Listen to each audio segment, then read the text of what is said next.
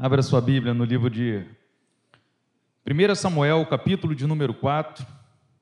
Vamos fazer a leitura da palavra de Deus. Como de manhã, eu vou ler, eu vou fazer uma leitura um pouco estendida, para que a gente possa transcorrer a mensagem.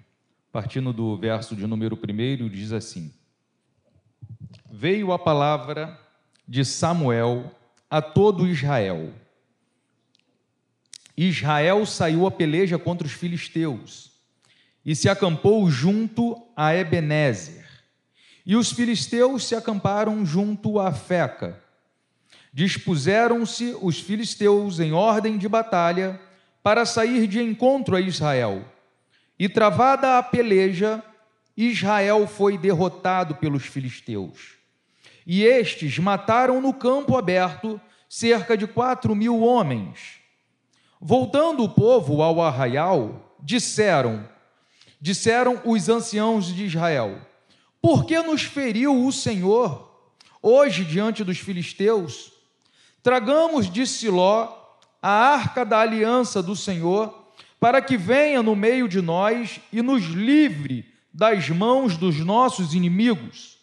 Mandou, pois, o povo trazer de Siló a arca do Senhor dos exércitos entronizado entre os querubins. Os dois filhos de Eli, Rofne e Finéias, estavam ali com a arca da aliança de Deus. Sucedeu que, vindo a arca da aliança do Senhor ao arraial, rompeu todo Israel em grandes brados e ressoou a terra. Ouvindo os filisteus a voz de júbilo, disseram: que voz de grande júbilo é esta no arraial dos hebreus?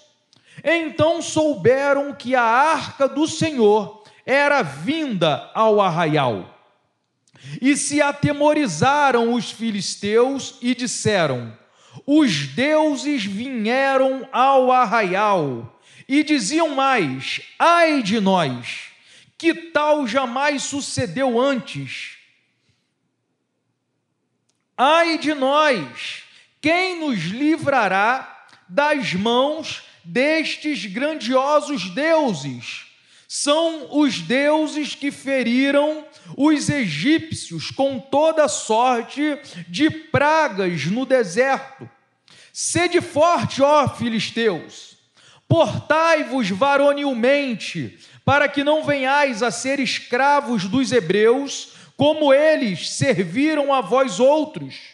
Portai-vos varonilmente e pelejai. E então pelejaram os filisteus.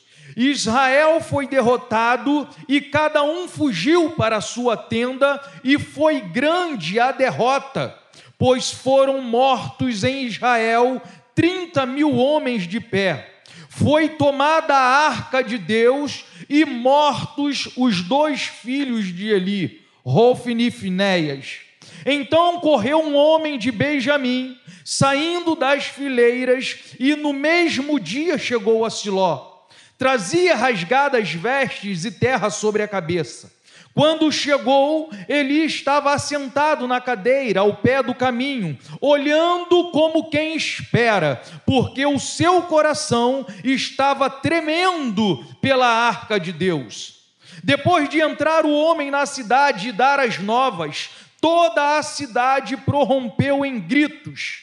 Eli, ouvindo os gritos, perguntou: Que alvoroço é esse? Então se apressou o homem e, vindo, deu a notícia, as notícias a Eli. Era Eli da idade de 98 anos, os seus olhos tinham cegado e já não podia ver. Disse o homem a Eli: Eu sou o que saí das fileiras e delas fugi hoje mesmo. Perguntou-lhe Eli: Que sucedeu, meu filho? Então respondeu o que trazia as novas e disse: Israel fugiu diante dos filisteus. Houve grande morticínio entre o povo, e também os teus dois filhos, Rofne e Finéias, foram mortos, e a arca de Deus foi tomada. Ao fazer ele menção da arca de Deus, caiu Eli da cadeira para trás, junto ao portão, e quebrou-se-lhe o pescoço, e morreu, porque já era homem velho e pesado. E havia ele julgado a Israel quarenta anos. Estando sua nora, a mulher de Finéias, grávida, e próximo ao parto, ouvindo estas novas de que a arca de Deus fora tomada e de que seu sogro e seu marido morreram, encurvou-se e deu à luz. Ao expirar, disseram as mulheres que a assistiam: Não temas, pois tiveste um filho varão. Ele, porém, ela, porém, não respondeu e nem fez caso disso, mas chamou o menino Icabó, dizendo: Foi-se a glória de Israel.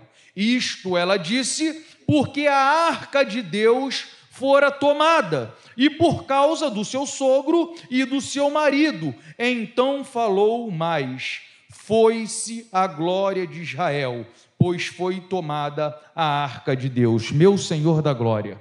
Louvado e engrandecido seja o teu nome pela tua palavra. Como é bom podermos ter nas mãos a palavra revelada que tu deste ao teu povo. Nós te pedimos graça, unção e misericórdia para discorrermos sobre esta palavra bendita e que tu possa abençoar todos que se faz presente na tua casa nesta noite. Oramos assim em nome do teu filho amado Jesus Cristo, que vive e reina eternamente. Glórias e honras ao nome do Senhor Senhor. Amém, queridos?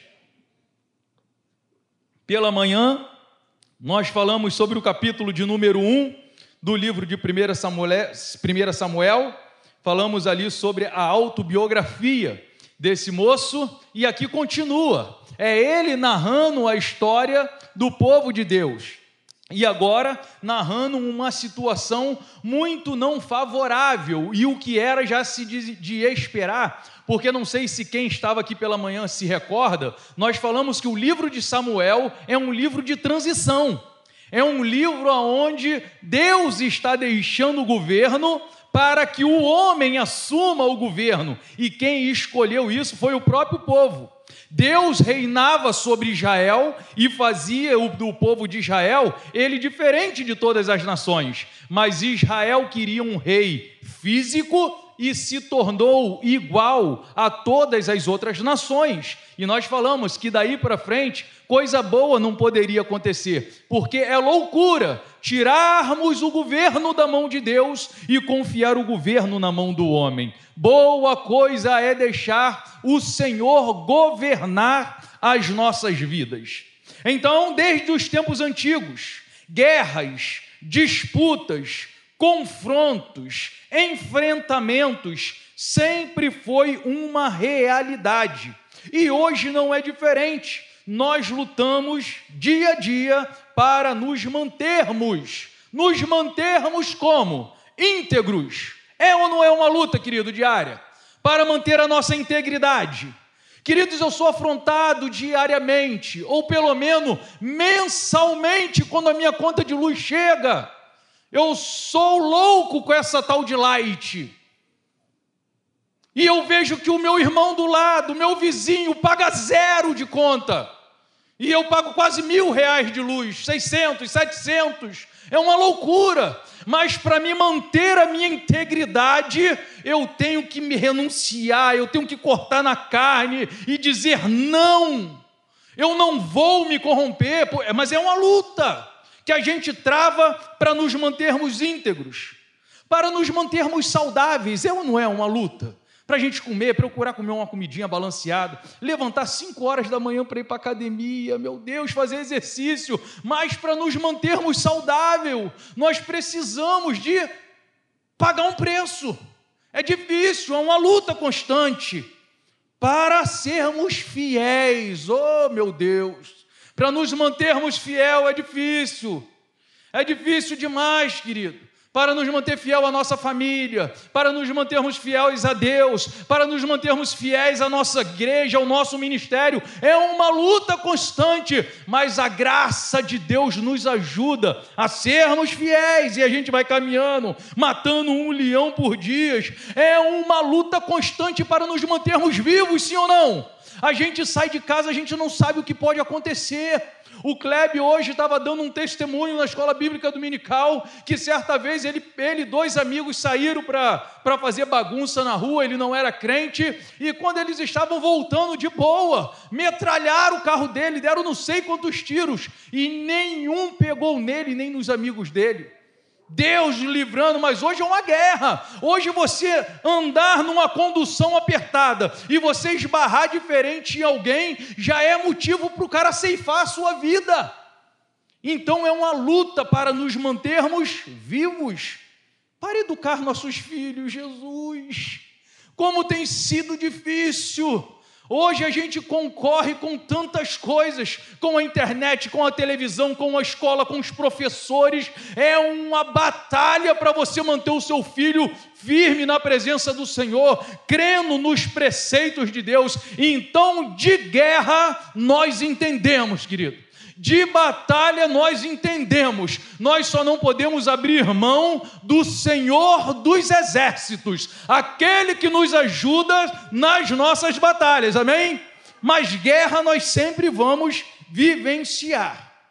E aí, o capítulo 4 de 1 Samuel narra um triste momento da história de Israel, aonde o povo sucumbiu diante do seu adversário. E aí é importante nós notarmos o contexto. O povo de Israel estava vivendo naqueles dias. O contexto vai nos mostrar o porquê que o exército de Israel sucumbiu diante do inimigo. E aí, está assim ó, em 1 Samuel 3,1. Presta atenção no capítulo anterior. Entretanto, o menino Samuel servia ao Senhor perante Eli, e a palavra do Senhor era muito rara naqueles dias.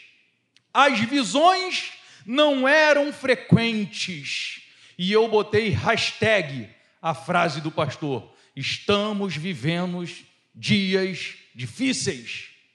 Quais são os dias difíceis? São os dias que o Senhor não se manifesta. Dia difícil é quando o Senhor se cala. E esse povo estava vivendo um momento de silêncio de Deus. No capítulo anterior, Samuel, narrando a história, está dizendo: Nós estamos vivendo dias difíceis, a palavra do Senhor é rara. Raramente o Senhor se manifesta visões. Há quanto tempo Deus não dá uma visão para o sacerdote? E eu louvo a Deus, porque dentro da minha e da sua casa, nós temos toda a profecia que precisamos para vencermos as nossas batalhas. Mas esse tempo aqui era tempos difíceis. E Samuel está relatando. Então a gente vendo esse cenário, a gente começa a perceber o porquê o povo sucumbiu diante dos filisteus. Porque eles não tinham a palavra revelada de Deus, as visões de Deus, a manifestação de Deus. Note que em nenhum momento Israel consultou ao Senhor a respeito da guerra. A gente começa a notar o, o, os meandros da mensagem. No primeiro verso que a gente leu, da leitura que a gente leu, está escrito: Ora, saiu Israel para a batalha contra os filisteus. E aí eu me lembro de Davi: Senhor, devo eu sair de encontro ao meu inimigo? E o Senhor respondia: Vai, que tu vai alcançar. Em outra oportunidade, Davi, Senhor, devo eu perseguir o meu inimigo? E o Senhor dizia: Não, não vai, não é o momento. Então Davi estava sempre buscando estratégias. Senhor, o que eu devo fazer? E isso traz ensinamento para mim e para você. Antes de tomarmos as nossas atitudes, nós devemos dobrar o nosso joelho e consultar ao Senhor: Senhor, eu devo, eu posso, é o momento porque, querido, quando nós temos o aval de Deus, é certeza da vitória. Mas quando nós tomamos as nossas atitudes, nos esquecendo de Deus, nós estamos assumindo a responsabilidade. E Israel, aqui nesse caso, não consultou ao Senhor se devia ou não sair para batalhar. Eles apenas foram, como disse o texto. Saiu Israel a batalhar contra os filisteus e acampou perto de Ebenezer. E os filisteus se acamparam junto a Afec. E os filisteus dispuseram em ordem de batalha contra Israel, e travada a peleja, Israel foi ferido diante dos seus inimigos. E aqui já fica uma grande lição para todos nós. Nunca saiamos a batalhar sem consultar o Senhor. Nunca confie na força do seu braço, porque certamente o inimigo triunfará e nos facilmente vai nos subjugar. Maldito é o homem que confia no homem e faz do seu braço de carne a sua força. Olha o que a palavra de Deus está dizendo: tu és um maldito, Renato, se você confiar na força do seu braço, mas pelo contrário, confia no Senhor, entrega o teu caminho ao Senhor e confia nele, porque Ele o mais fará. Esse é o ensinamento que eu tiro desse primeiro verso. Na guerra, nós não podemos cometer equívocos. E aí, no verso de número 3, temos dois equívocos cometidos pelo povo diante da derrota na batalha. Equívocos na batalha pode nos levar a perder a guerra. Os estrategistas de guerra têm que ser muito meticulosos, porque equívocos pode levar todo o exército a ser dizimado. E no verso de número 3, na parte A, está escrito assim: Quando o povo voltou ao arraial, depois de ser derrotado na batalha, três mil foram mortos, ou quatro mil. E aí eles voltam para o arraial. E aí olha o que está escrito, Samuel narrando. Quando o povo voltou ao arraial, disseram os anciãos de Israel: por que nos feriu o Senhor diante dos filisteus? Equívoco. Não foi o Senhor que feriu Israel. Israel perdeu porque eles foram incompetentes. E eles não buscaram ao Senhor, é diferente. Às vezes eu olho pessoas orando dizendo que Deus pese a mão, Queridos, coitado de qualquer um de nós se Deus pesar a mão. Deus apenas tira a mão e nos deixa a nossa própria sorte. Já é o suficiente para sermos humilhados, para sermos derrotados, para nos tornarmos pessoas fracassadas. Nós precisamos é da mão de Deus sobre nós, porque é Ele que nos garante a vitória. Bom é quando o Senhor diz: Ficai parados e vede, porque nesta peleja vós não tereis que pelejar porque eu pelejarei por vós. Agora, caso ao contrário, quando eu me rebelo contra Deus, quando eu não busco o conselho de Deus e saio para batalhar, e depois vou dizer: por que, que o Senhor me feriu? Por que, que o Senhor fez com que nós fôssemos derrotados? Isso é um equívoco.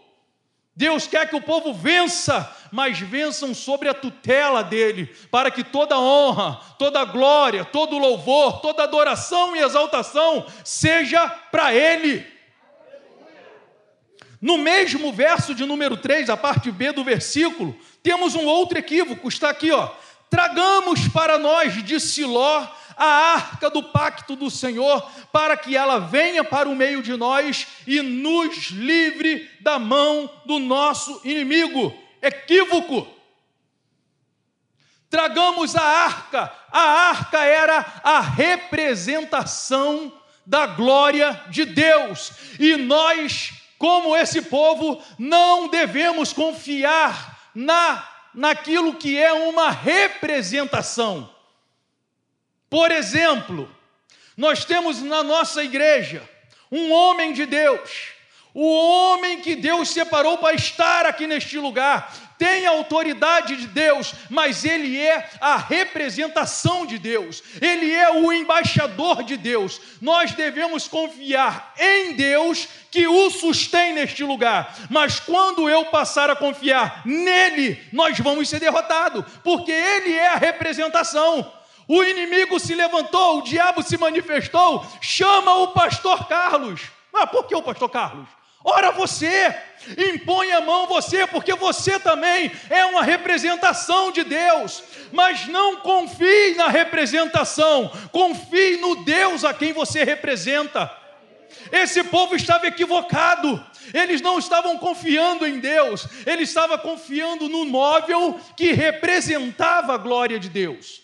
E aí, querido, quando nós cometemos equívocos, a nossa vitória ela não vai acontecer. Então, que nós não venhamos nos equivocar em nossas batalhas. A falta de entendimento da representação de Deus e a presença de Deus nos traz uma falsa sensação de felicidade. Presta atenção nisso aqui. A falta de entendimento da representação de Deus e do próprio Deus nos traz uma falsa sensação de felicidade.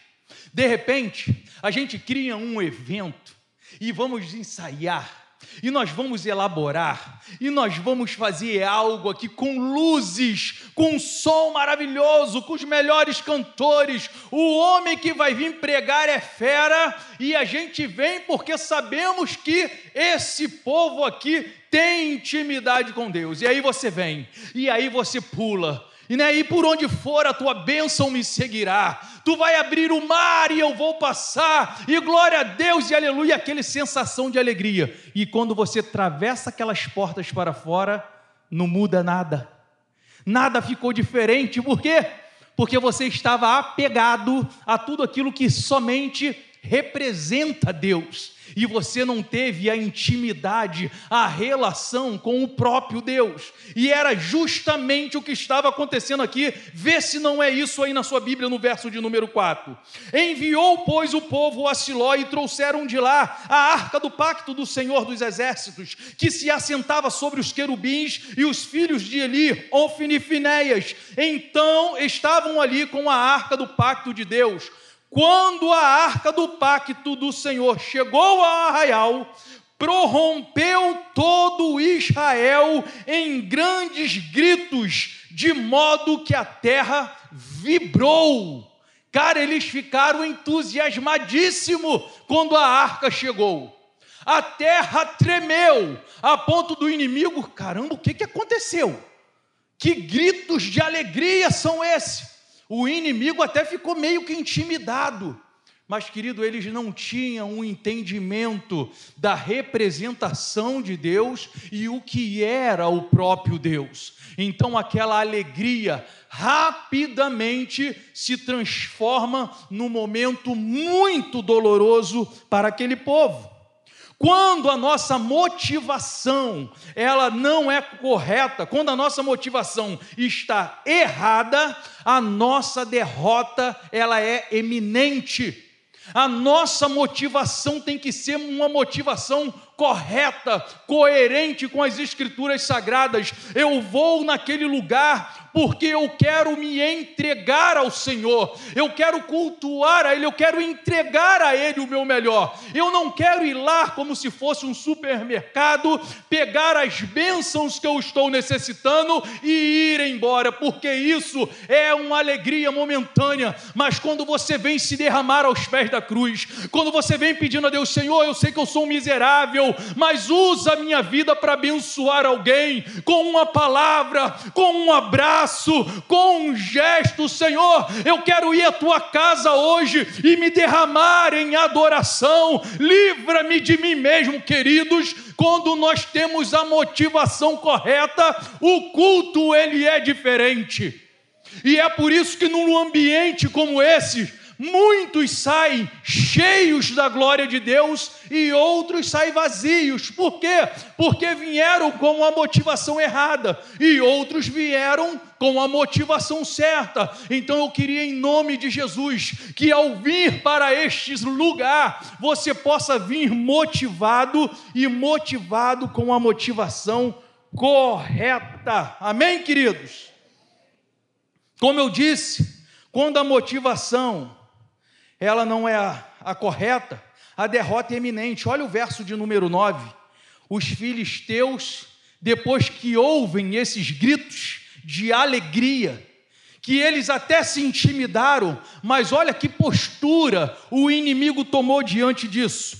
Esforçai-vos, portai-vos varonilmente, ó filisteus para que porventura não venhais a ser escravo dos hebreus, como eles o foram vossos. Portai-vos varonilmente e pelejai.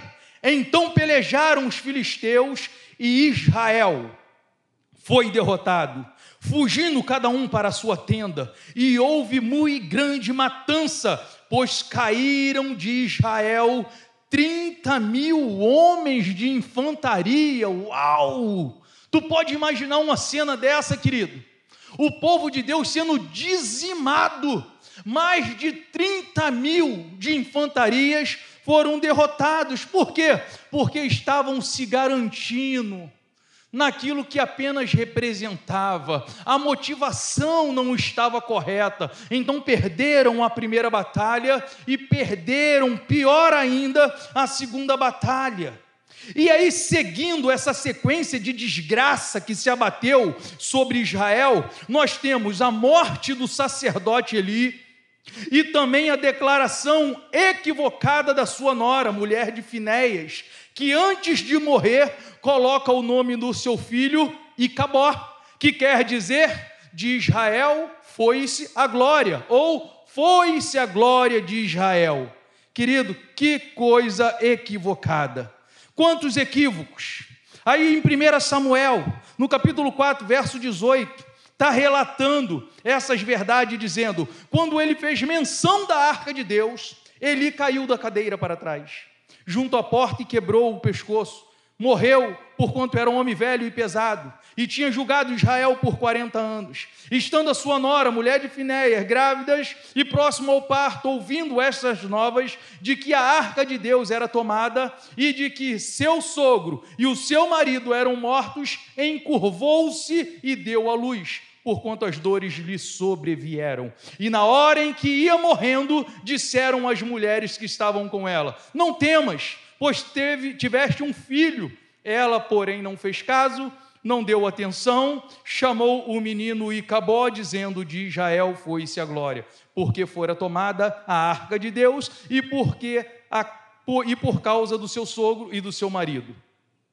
Aí eu peguei um texto das Escrituras Sagradas que nós temos que carregar no nosso coração, que diz: O meu povo perece por falta de conhecimento. As nossas derrotas, elas só acontecem porque nos falta conhecimento. Eli morreu quando fez menção da arca. Ele estava preocupado com aquilo que representava. Essa moça morreu quando ela viu que a arca de Deus e os seus maridos, seu marido e seu, seu cunhado, que eram sacerdotes, morreram. Então ela falou: então foi a glória de Deus, como se a glória de Deus estivesse no sacerdote e na arca. Ela não percebeu, Eli não percebeu que eles tinham a representação, mas eles não tinham a glória de Deus. A glória de Deus já tinha ido embora há muito tempo. E isso tem que nos causar uma preocupação. Porque às vezes nós estamos tão extasiados tão maravilhados com o nosso culto, com a nossa maneira de cultuar a Deus, que a gente pode ter a, a, uma impressão falsa que Deus está graçando no nosso meio e às vezes nós estamos só com a representação e a glória de Deus já pode ter ido embora há muito tempo. Temos visto templos lotados, barrotados de pessoas, entusiasmadíssimas, mas que a vida prática não condiz com o que as Escrituras Sagradas nos, nos, nos requer de nós. Pessoas que vêm aqui adoram e lá fora fala mal dos outros, fala aqui de Deus e fala mal do irmão. E a Bíblia vai dizer: da mesma fonte não pode jorrar água doce e água amarga. Se nós estamos com a glória de Deus verdadeiramente, algo tem que mudar dentro de nós. A Bíblia diz que as coisas velhas se passaram, eis que tudo se fizeram novo. Aquele que roubava não rouba mais, aquele que mentia não mente mais, aquele que adulterava não adultera mais. E se isso não for uma verdade, não é o evangelho de Cristo que nós estamos vivendo. De que, que adianta multidões reunidas? Se isso não causar em nós um impacto, uma transformação. E a pergunta que nós devemos fazer diante de todos esses acontecimentos é uma só: como é que Israel chegou nessa situação? Um povo que viu Faraó sendo subjugado. Um povo que contemplou o mar se abrindo o povo que viu águas amargas sendo transformadas em águas doces, um povo que se alimentou de carne que caía do céu, um povo que se descedentou da rocha que jorrava água, um povo que viu a muralha de Jericó ruir e cair por terra, um povo que o seu Deus é temido por todas as nações. E eu me pergunto, como é que Israel chegou numa situação tão deplorável? E aí o texto não me responde. O capítulo 4 não me responde por que, Israel chegou nessa situação. E aí eu preciso recorrer ao capítulo de número 2, porque é no capítulo 2 que nós vamos encontrar a resposta para essa pergunta. Apesar desses homens viverem, agora os sacerdotes, na casa de Deus, eles eram ímpios e não conheciam a Deus. Capítulo 2, verso de número 12, diz assim: Ora, os filhos de Eli eram homens ímpios e não conheciam ao Senhor. Nasceram na igreja, se criaram na igreja, os seus relacionamentos estão na igreja, mas eram ímpios e não conheciam a Deus. Tu acha que isso é pouca coisa, irmão? Isso tem que nos causar uma preocupação. Porque não adianta nós estarmos num, num ambiente sacro como esse não adianta os nossos filhos ser criados num ambiente como esse e não viverem uma experiência de transformação com Cristo Jesus. Os filhos do sacerdote foram criados na igreja, no templo. Eles trabalhavam no templo, exerciam o ministério no templo, e quando Samuel vai relatar, diz que eles eram ímpios, homens que não criam, naquilo que professavam. E aqui, de repente, isso está servindo para mim e para você, porque muitas das vezes nós cantamos aquilo que nós não cremos. Se ele fizer, ele é Deus, se ele não fizer, ele continua sendo Deus, apesar disso ser uma verdade, mas muitas das vezes não é uma verdade na minha vida. Muitas das vezes rejeitamos a soberania de Deus na nossa vida porque Deus não fez do jeito que eu pedi, não fez do jeito que eu desejava, não realizou o meu sonho, a minha vontade. Nós não cremos verdadeiramente que o que Deus faz é o melhor. Muitas das vezes nós não cremos que a vontade de Deus é boa, perfeita e agradável.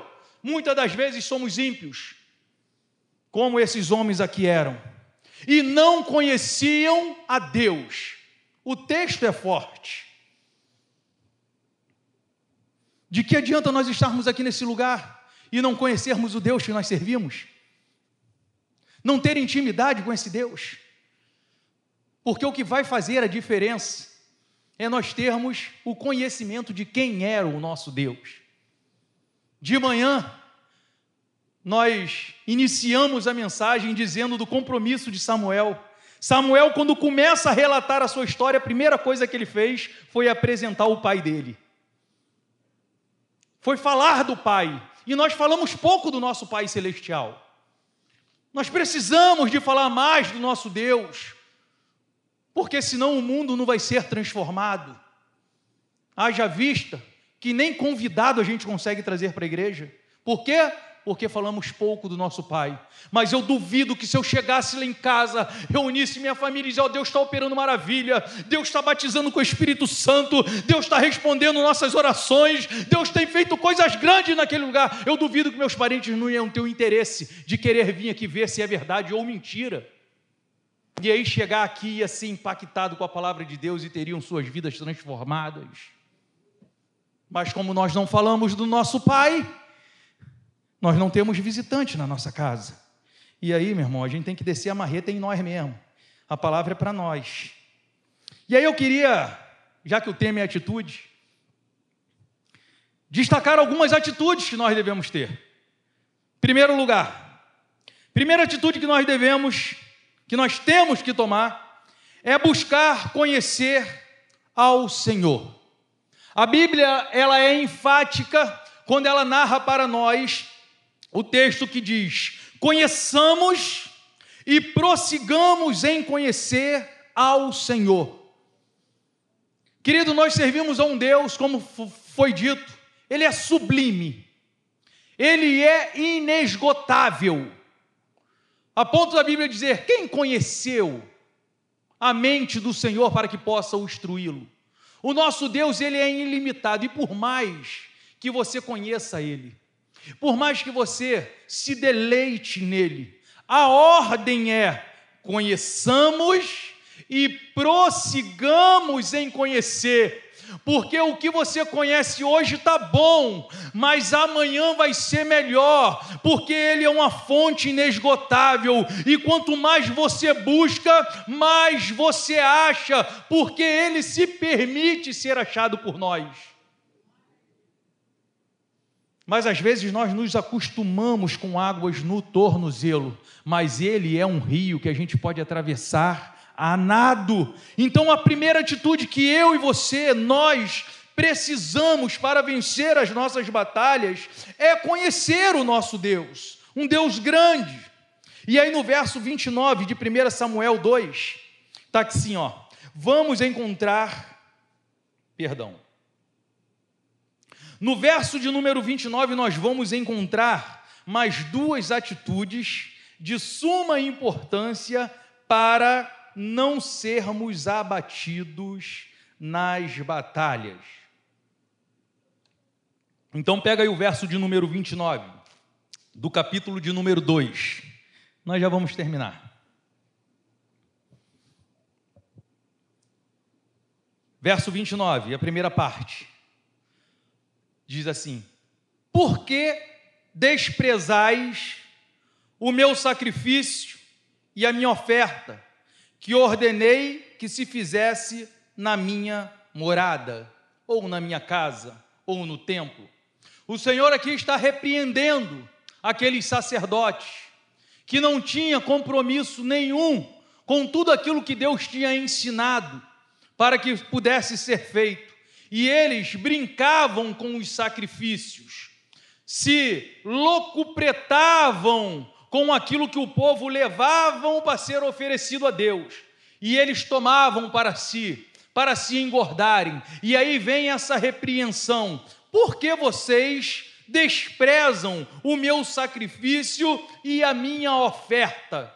E aí eu peguei essa segunda atitude.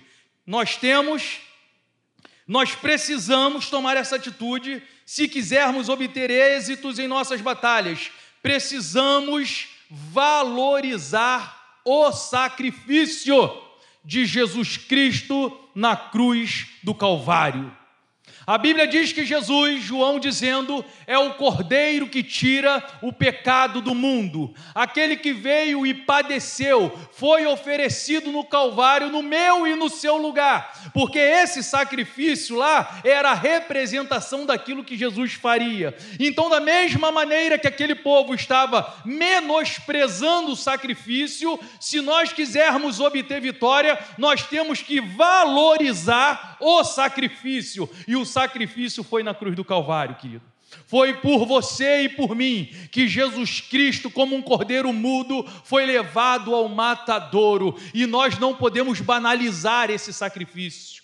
Nós temos que honrar ao Senhor por tudo aquilo que ele já fez. Ele fez aquilo que ninguém podia fazer, foi conquistar novamente o meu e o seu passaporte para vivermos eternamente num céu de glória com ele. O resto é resto, querido. O maior dos nossos problemas, Jesus Cristo resolveu na cruz do Calvário. Eu sou livre por causa do sangue de Jesus derramado na cruz do Calvário. Ele me libertou. Eu não sou mais escravo do pecado. Isso é fato. E nós temos que valorizar isso. Nós temos que valorizar esse sacrifício bendito de Jesus. Como que Isaías foi feliz ao ser usado por Deus e escrever lá em Isaías 53, verso 7. Ele foi oprimido e afligido, mas não abriu a boca. Como um cordeiro que é levado ao matadouro, e como a ovelha que é muda perante os seus tosquiadores, ele não abriu a boca.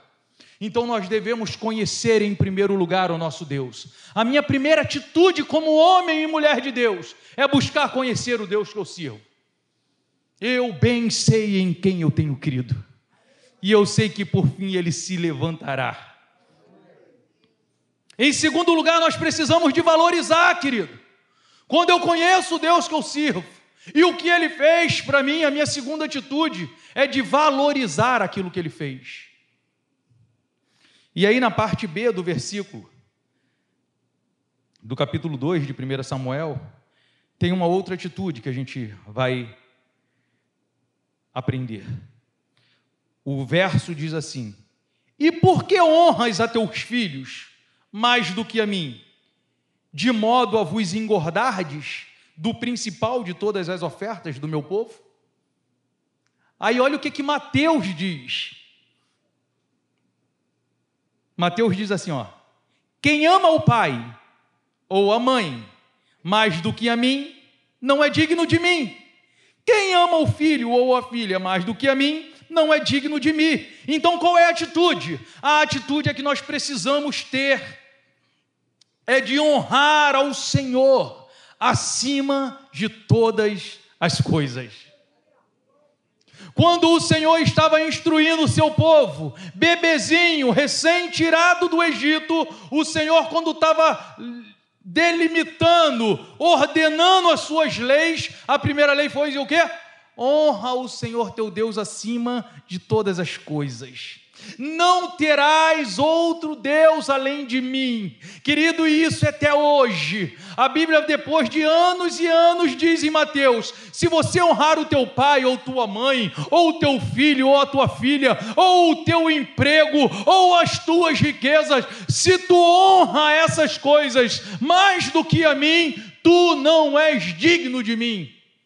Então a atitude do homem e da mulher de Deus é honrar ao Senhor acima de todas as coisas. E eu concluo e finalizo essa parte dizendo uma pergunta: Quer viver uma vida de vitória? Conheça o teu Deus, valorize o seu sacrifício e ame-o acima de todas as coisas, e certamente nós seremos vitoriosos em nossas batalhas. Que Deus abençoe tua vida, em nome de Jesus.